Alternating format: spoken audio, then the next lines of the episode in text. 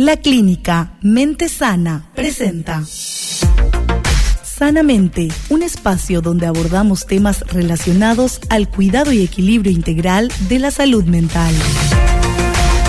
Sanamente, con la licenciada Yolanda Jiménez.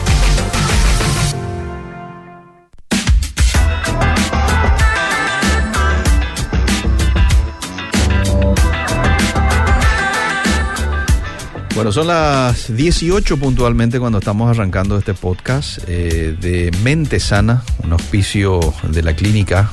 Eh, eh, no, es el, el, podcast es Sanamente y lo auspicia la clínica Mente Sana. Bueno, hoy voy a charlar con la licenciada Carla Taboa, psicóloga clínica. Qué gusto saludarle, licenciada. ¿Cómo estás? Bienvenida. ¿Cómo estás, Eliseo? Un gusto para mí de vuelta acá en este espacio tan lindo tan edificante, ¿verdad? La radio lo edificante, así que espero poder dar otra vez mi granito de arena. Seguro que así va a ser. Y hoy es un tema muy, muy interesante, muy actual también hay que decirlo, porque hoy vivimos en una sociedad lastimosamente muy inmersa en lo que hace a estrés. ¿eh? Hoy vamos a hablar puntualmente de cómo superar el estrés postraumático.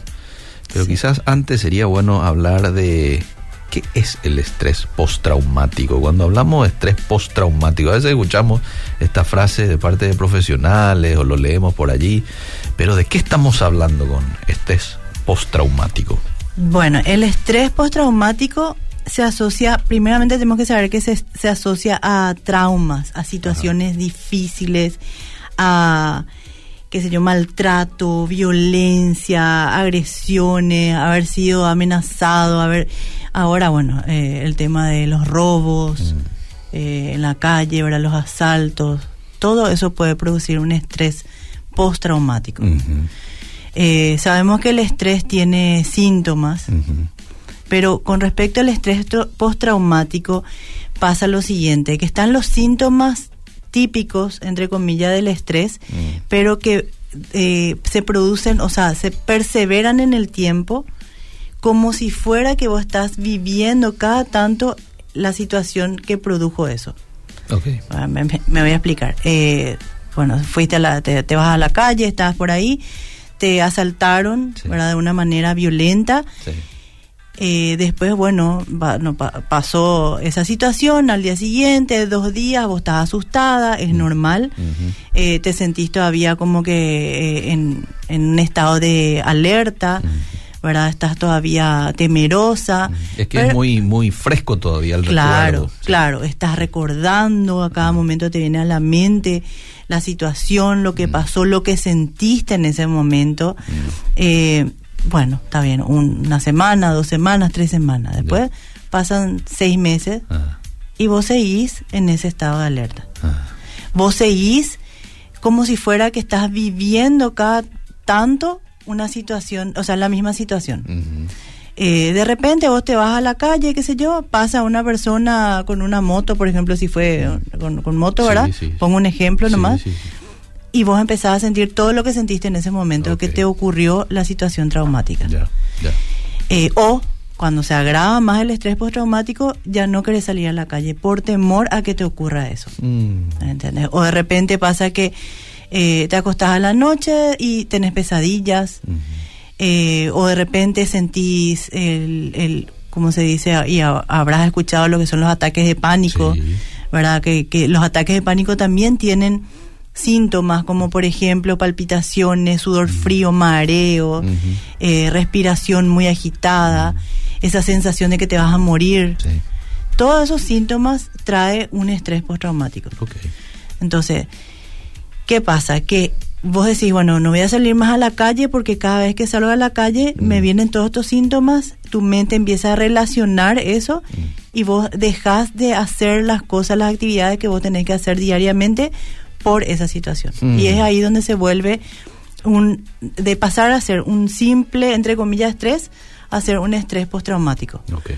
¿Entendés? O, un puede desencadenar una crisis de ansiedad también, o un ataque de pánico, o depresión, porque el estrés postraumático tiene muchas consecuencias si no es tratado. Entonces, y hay que ser, tiene que ser tratado.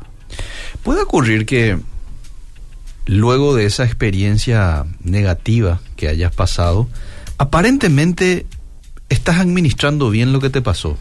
O sea, eh, eh, estás bien, eh, pronto te hizo mal dos días, tres días, pero después te repusiste, te vas al trabajo, volvés a, a relacionarte socialmente con otros, pero pasado un tiempo, Sí. Viene y te hincha otra vez esa- esos recuerdos, eh, las palpitaciones y demás. ¿Puede ocurrir o no? Es que a veces no son luego los recuerdos, o sea, eh, y pasa eso, Mm. ¿verdad? De repente vos decís, ya superé, Sí, sí. ¿verdad? Ya superé. Y después de tres, cuatro meses empezás como que no te, no te sentís igual. Ah, De repente puede ser, por ejemplo, te sentís muy irritable, Sí. muy sensible Sí. ante las cosas. Y vos decís, bueno, no, no, no soy yo, no era, antes no, no, No era así, pasaba no, esto, era más paciente. no era así, claro, no tenía más paciencia, ahora no tengo más paciencia. Todos son síntomas del estrés. Pues el estrés postraumático generalmente después de un tiempo se va manifestando. mm, mm, ¿Entendés? mm. Entonces, y, a mu- y muchas veces, como no son los recuerdos, eh, lo- o sea, no vienen los recuerdos, entonces vos no, no, no hilás, vamos a decir, no hay que decir, Mm. ah, esto es por esto, Ok. ¿me entendés? Ajá. Pero tu cuerpo está en alerta, o sea, como, no, no recuerdo si, si había explicado una vez acá, pero cuando vos estás con estrés, está, tu cuerpo está preparado para el ataque o Sí. para la huida. Ah, ujú. Está en alerta. Mm. O sea, vos eh, ves una situación eh, en peligro, estás en peligro y vos atacás o huís. Entonces tu cuerpo fisiológicamente se prepara para eso. ¿verdad? Hay todos unos síntomas fisiológicos que hacen, que te ayudan a que vos salgas corriendo. Eh, este famoso decir, corrí por mi vida, no sé ni de dónde saqué la fuerza, pero corrí. Mm, Bueno, ese es el estado de alerta de tu cuerpo. Pero eso pasa, el, el estrés postraumático pasa que pasan meses, pueden pasar años también, Mm. en, que tu, en que tu cuerpo está así, en ese estado. Mm. Entonces es súper perjudicial. Se cronifican esos síntomas. Se cronifica, así mismo. Y puede llegar a, a desencadenar muchísimos otros trastornos, Mm. como depresión, por ejemplo, ¿verdad? Y, y vos decís, bueno, depresión, pero ¿qué pasó? Y uno empieza a investigar por qué, de dónde sale, y, no, no suele relacionar. Pero sí hay que, por eso es importante ir a terapia, porque Mm. con el profesional tenés que llegar a saber, bueno, ¿de dónde sale esto? ¿Qué etapa, de dónde surgió todos estos síntomas? Mm, En muchos casos también es necesario Mm. eh, la medicación, la medicación psiquiátrica. ok, ok. Licenciada, ¿cómo, cómo yo puedo relacionar eh, de que lo mío es un estrés postraumático, ya que no me viene el recuerdo, así como comentabas, de aquella experiencia? Yo no me recuerdo más de, de que ese perro me saltó y me mordió. Ya no me recuerdo más. Sin embargo, estoy con ciertos síntomas. ¿Cómo yo puedo relacionar de que lo que estoy sintiendo en realidad es un estrés postraumático de aquella experiencia negativa? Y porque hay, por ejemplo, eh, síntomas como la evasión, o sea, evadir lugares. Mm, El perro te mordió en la calle, entonces vos ya no querés más salir a la calle porque, eh, qué sé yo, porque decís que no, que no te sentís segura, eh, que sentís que de repente te puede pasar algo, no estás relacionando con el perro, mm, pero sí estás, en tu, tu mente está relacionando el lugar donde ocurrió. ¿Entendés? No el perro en sí, pero sí el lugar. Ya. ¿Verdad? Después también hay síntomas como esos pensamientos negativos, ¿verdad? Que, que empezás a tener pensamientos como que algo te va a ocurrir. Ah, Eh, estás, Siempre estás como en peligro, por ejemplo, ¿verdad? Eh, o como dijimos, las pesadillas, lo- los recuerdos, Ah. ¿verdad? De repente ves un perro en la calle y te viene automáticamente la situación, lo que ocurrió. Ok. ¿verdad? Todo eso son cosas que nos tienen que llamar la atención. ¿Verdad? De hecho que cuando vos estabas, vos hacías cierta rutina, tenías cierta rutina en tu día a día Mm. y de repente empezás a dejar esa rutina es por algo. Mm. ¿Qué pasa ahí? Mm, ¿Por mm. qué? Ya te tiene que llamar la atención. Claro, ¿por Mm. qué estás dejando de hacer eso? Mm. Y más te tiene que llamar la atención si es que ocurrió algo. Ok. ¿Entendés? Eh, yo justamente puedo hablar de lo que es el estrés postraumático Ajá. desde el conocimiento y de la experiencia. Cuando en el 2021 estuve internada en terapia intensiva por COVID. Sí. Eh, bueno, salgo yo del- de, de la internación súper bien, me voy a mi casa y todo bien. es más, gracias a Dios, fui, estuve en las estadísticas del 50% que se salvó, ¿verdad? Porque el otro 50% no salía a terapia intensiva. Yo estaba agradecida al Señor, pero había algo ahí. Había eh, una molestia que no sabía explicar, que al transcurrir los días se fue cronificando, o sea, se fue agrandando.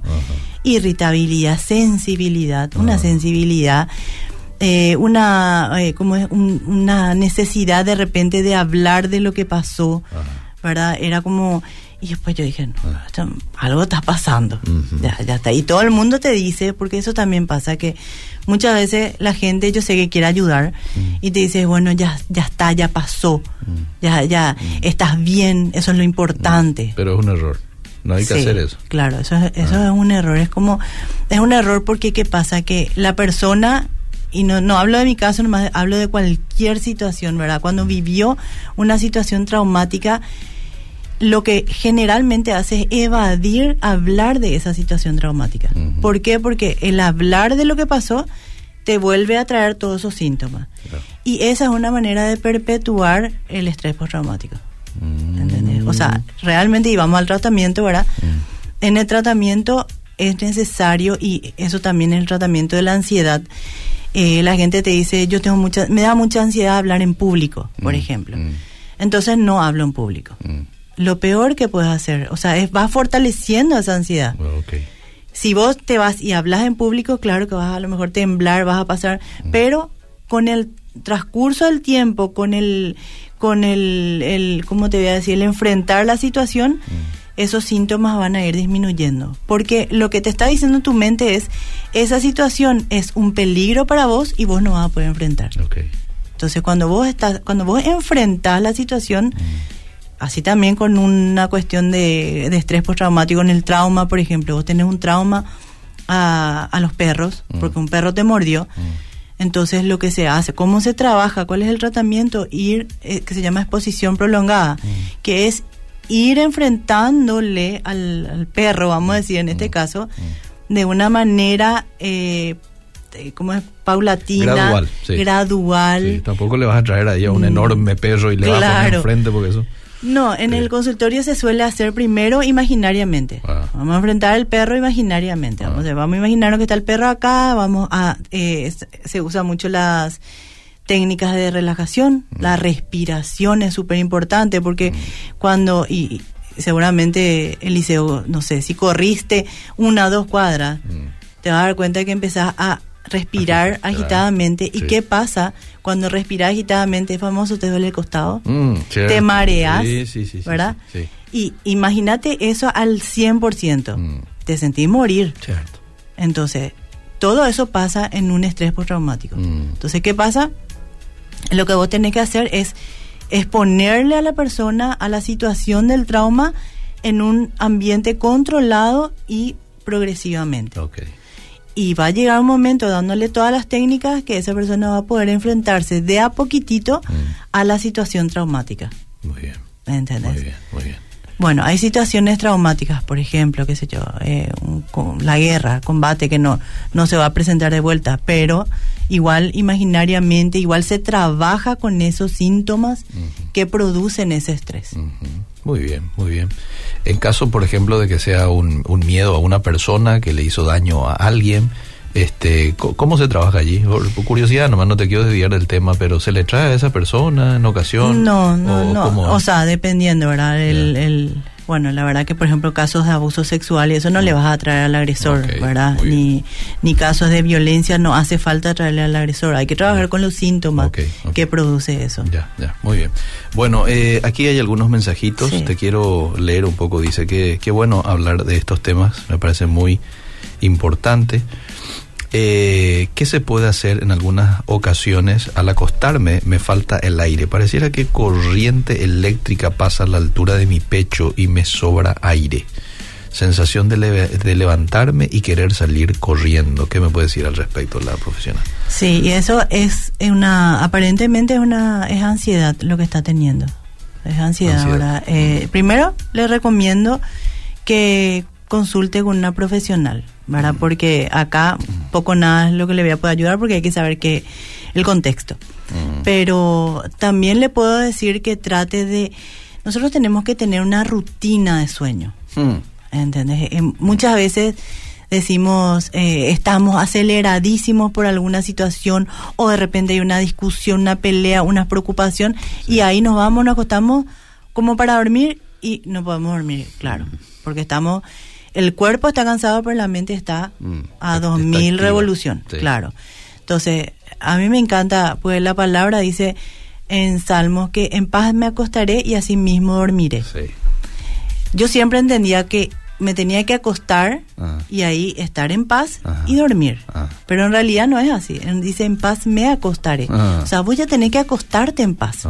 Y ahí vas a poder dormir. Interesante. eso. ¿Entendés? Sí, O sea, primero ponete en paz. Primero, yo le digo a mis pacientes, baja la luz, Sí. que la luz esté más tenue, poné música eh, tranquila, música de alabanza, suave. Andate tranquilo ya a la cama. Andate tranquilo, evita cualquier discusión, problema, evita resolver situaciones antes de dormir, Mm. por lo menos una hora antes. Eh, Por eso se dice también evitar celular, todo lo que sea Claro. televisor.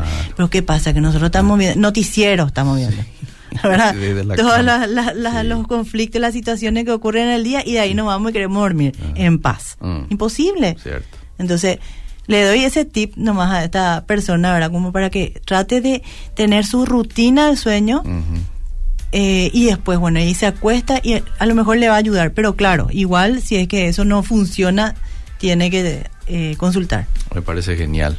Bien, reviso un poquito si Sí. hay algunos mensajes más y después lo sigo. eh, le doy libertad nuevamente a usted. Amandita dice buenas noches, abundante de bendiciones, qué bueno que toquen temas así. Eh, muy lindo el programa. Me gustaría compartir lo que me está pasando. Después de un viaje, de estar fuera de casa, me limité mucho en ese nuevo ambiente para hablar mucho o reír fuerte como lo hacía en casa. Ahora que estoy de vuelta en casa, cambié totalmente. Me cuesta mucho socializar, reír como antes con mi familia. Mi familia dice que cambié mucho, que soy muy antipática ahora. Pero no sé cómo volver a hacer la misma. Si me pueden dar una sugerencia.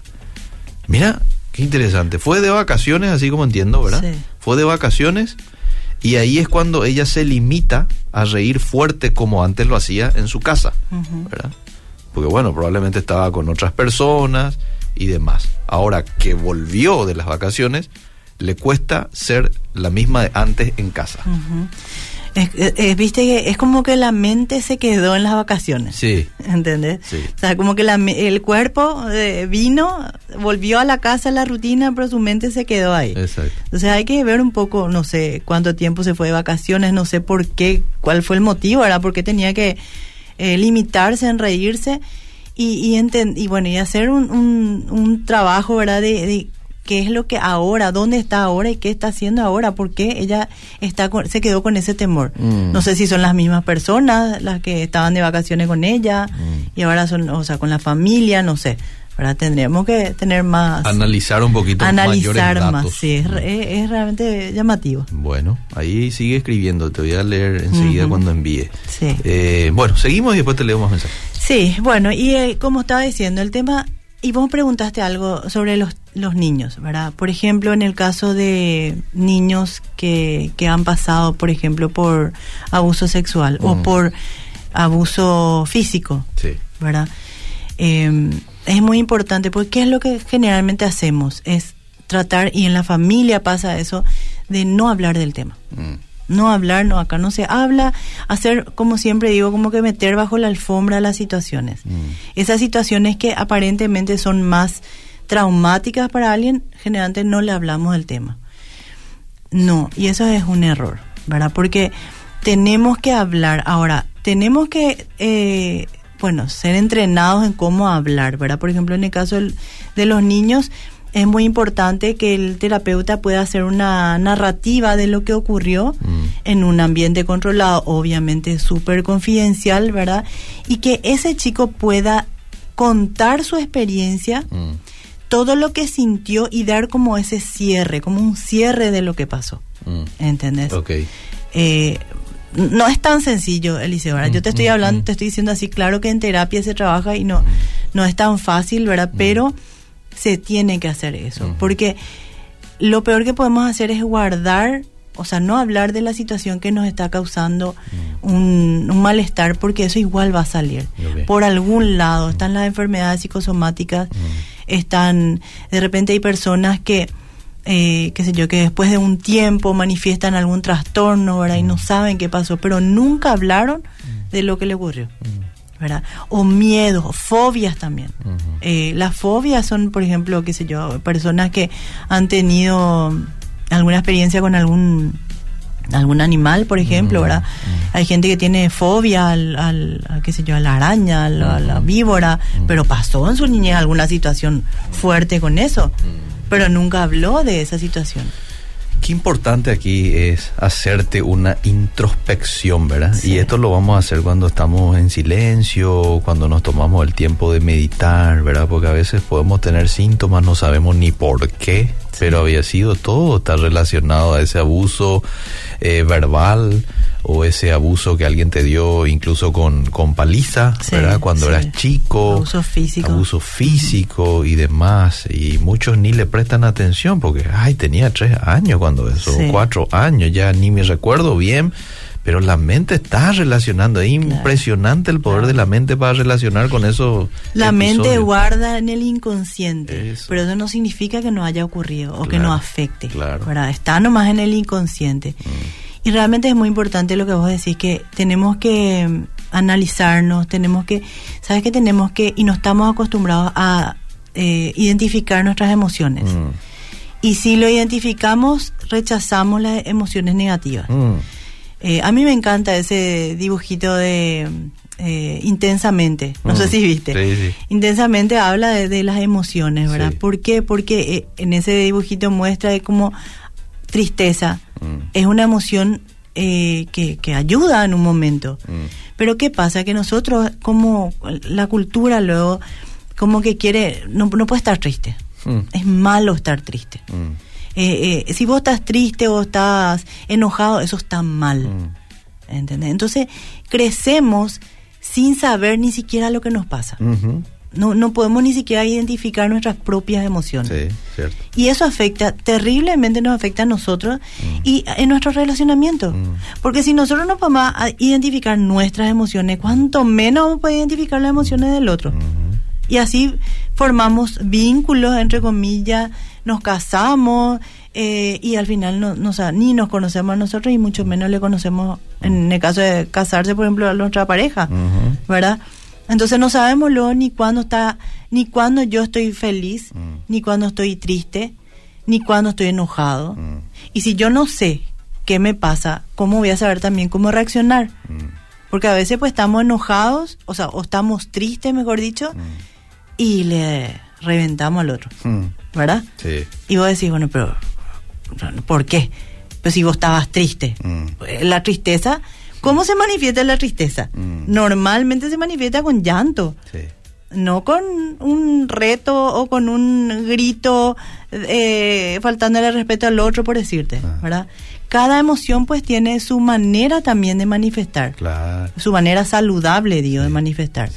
Entonces, por eso digo, es importante que identifiquemos y si algo, si una situación nos produjo miedo, mm. hablando del, estrés postraumático, nos produjo miedo, es importante saber, esto me produjo miedo. Mm. Esto que ocurrió en mi vida me produjo miedo. Está bien, pero ahora, después de 10, 20 años, no estás viviendo más esa situación. Mm. Y decirle a tu mente, ¿verdad? Como que le decía a tu mente, ya no estás viviendo eso. no porque vos recuerdes. Y eso es muy importante, le suelo decir a mis pacientes, no es porque vos recuerdes que vos estás viviendo lo mismo. Mm. No estás recordando una situación, no estás viviendo la situación. Mm. Pero nosotros de repente no queremos hablar porque, o sea, como que la mente está diciendo, estás viviendo otra vez eso. Claro. Bueno, esta oyente eh, que, te preguntó sobre el tema del viaje dice, eh, viajó siete meses por trabajo. Mm, siete meses. Mucho tiempo. mucho tiempo, siete sí, meses. ahí está. Bueno. bueno, ¿qué más hay por acá? Después del parto, tuve hemorragia.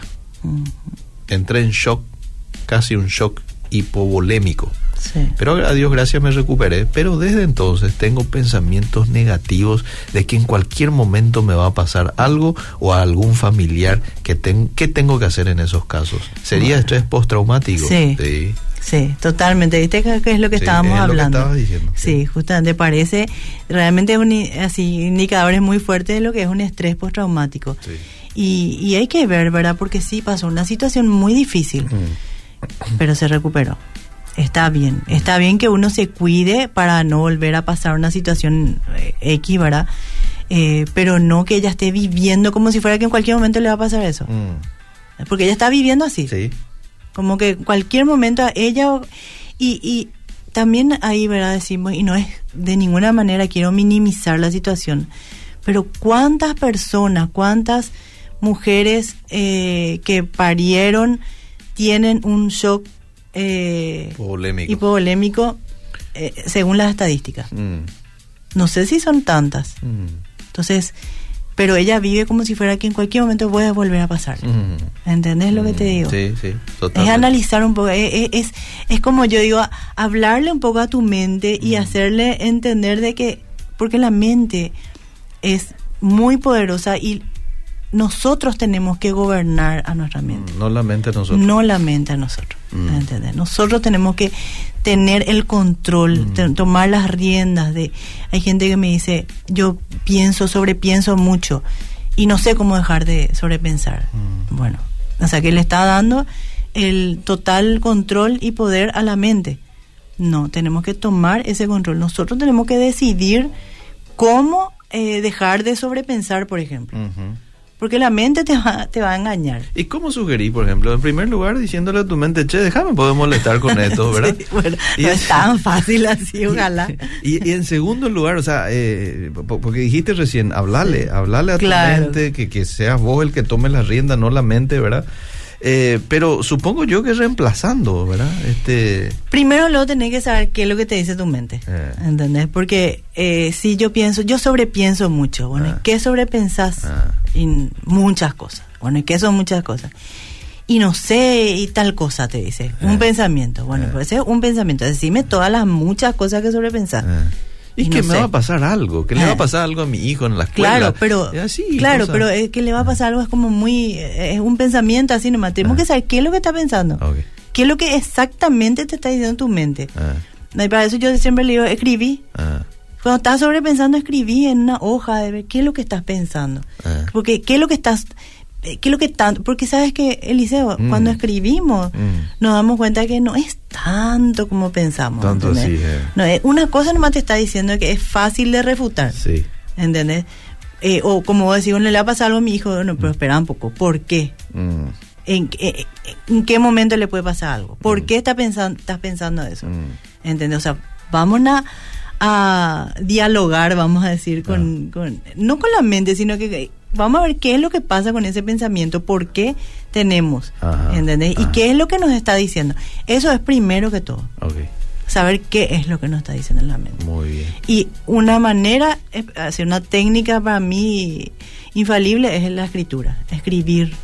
Escribir, que es lo, yo digo, ahora no tenemos excusas, y no tenemos agendita en el blog de nota del celular, pero escribir qué es lo que te está diciendo. Escribir qué es lo que te está preocupando. Sí, aparte que el- al escribir también vos estás descargando de tu mente. Mm, ¿entendés? Porque a veces pensamos que estamos llenos de pensamientos y no son tantos pensamientos. mm, No, no es tan, no es tanto así como pensamos lleno de pensamientos. mm.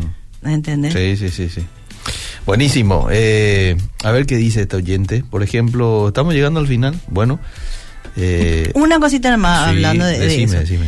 El 98% de los pensamientos que Mm. tenemos hoy Mm. vamos a tener mañana. Mira. Bueno, Altísima o sea, la cifra. Sí, y eh, del 98% te diré que el 96% son negativos, pensamientos negativos, Ajá. catastróficos. Ah, ¿Que se cumplen? No, no se cumplen. mm, Si vos te pones a escribir hoy todo lo que pensaste hoy, mañana te vas a dar cuenta que la, probablemente las mismas cosas pensaste. mm. Y así sucesivamente y no se cumplen los pensamientos. O sea, la mayoría de los pensamientos negativos no se cumplen. Mm. Son pensamientos que, que vienen a tu mente y, y que se van, así como vienen, se van. ¿Entendés? Muy bien, muy bien. Por ejemplo, si uno vive junto mucho tiempo sin casar, sin casarse, y uno se desilusiona, ¿qué se hace? Dice. Bueno, ese sería ya un, un tema para, Voy con este para. Pastor Emilio. Voy con ese. Hace como ocho meses me agarró un drogit. ¿Drogit? puede ser? No sé. Drogit de madrugada. Me llevó con machetillo por el cuello. Gracias a Dios no me hizo nada, pero no supero. Ah, probablemente quiso escribir un drogadicto. Ah, puede Sí, ser. me agarró sí. un drogadicto de madrugada. Me llevó con machequillo por el cuello. Gracias a Dios no me hizo nada, pero no supero. Sí, no. Necesitas ayuda urgentemente porque es una situación probablemente no está pudiendo dormir eh, bien Sí. desde ese momento. Lo más Porque imagínate que el- la situación ha- habrá ocurrido a la noche cuando estaba durmiendo, entonces ahora cada vez que se acuesta de noche, la mente le está diciendo, está en alerta porque puede volver a pasar. Así es. Eh, buscar ayuda es clave. ¿eh? Sí. Buscar ayuda y uno dice, sí, pero ¿dónde busco ayuda? Acá, por ejemplo, en la clínica, Sí. mente sana, hay profesionales de todo tipo, en el sentido de diferentes lugares, diferentes horarios, el que mejor te quede, de pronto podés este, dejarte asistir por ellos. ¿Qué te parece si damos los números de teléfono para que la gente pueda anotar? ¿sí? Aquí yo lo tengo. Yo lo tengo, entonces vamos a dar para que la gente pueda escribir Sí.